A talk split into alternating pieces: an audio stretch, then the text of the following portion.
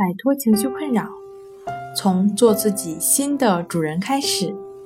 大家好，欢迎来到重塑心灵，我是主播心理咨询师刘星。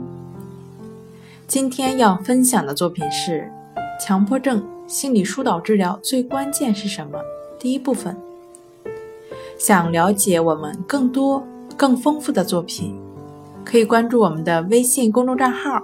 重塑心灵心理康复中心。强迫症患者的血性臆想，一部时长七分钟的短片，血淋淋地呈现出强迫症朋友纠葛的内心。主人公跟一些朋友一样，不喜欢踩到瓷砖的缝隙，又跟很多朋友不一样，他只有按照自己的习惯迈出的每一步。走过的每一段路，他才会觉得是安全的、舒心的。主人公有属于自己的思维模式，按照自己的意愿走出一二三四五六七八九步，才是平安的。心理疏导治疗师在帮助主人公做到自自然然的行走，这对于他来说是相当危险的。他担心的是，如此每踏出一步，就会有严重的后果，血光之灾。这步不对，应该这么走。强迫自己按照自己的步调进行，若不按照自己所认为的安全步进行，瓷砖就会切断。当然，连同瓷砖上的自己也一同被切割。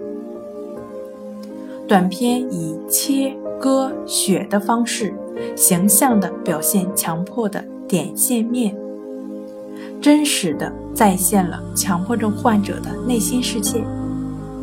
对于没有类似经历或者没有看过这部短片的人来说，血光之灾的严重后果显得有点可笑，但对于主人公来说，这种担心。恐惧感却是非常真实的。怎样的强迫症症状才需要心理疏导治疗？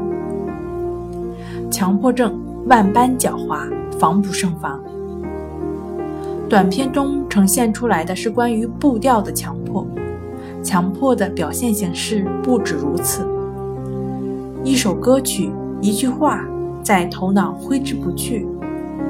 反复检查本已锁好的门窗，过去了三个小时，身体已然是筋疲力尽，可洗澡还在继续。控制不住，总是去看异性的敏感部位。我和您一样，是个复杂且爱对照的人，自己也会下了楼，还会回想门是否锁了。然后把锁门的经过再想一遍，才心安。做完饭，煤气明明关了，有时也会再去瞧一眼。想到天天被这帝都的雾霾笼罩，不由得多用一点洗面奶，多洗洗大便沟面。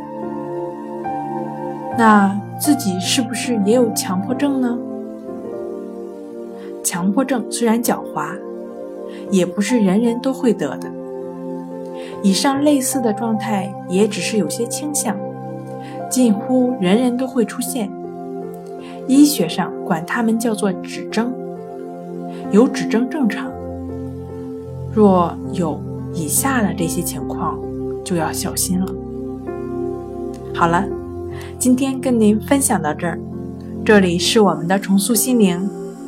如果你有什么情绪方面的困扰，都可以在微信平台添加幺三六九三零幺七七五零，幺三六九三零幺七七五零，即可与专业的咨询师对话。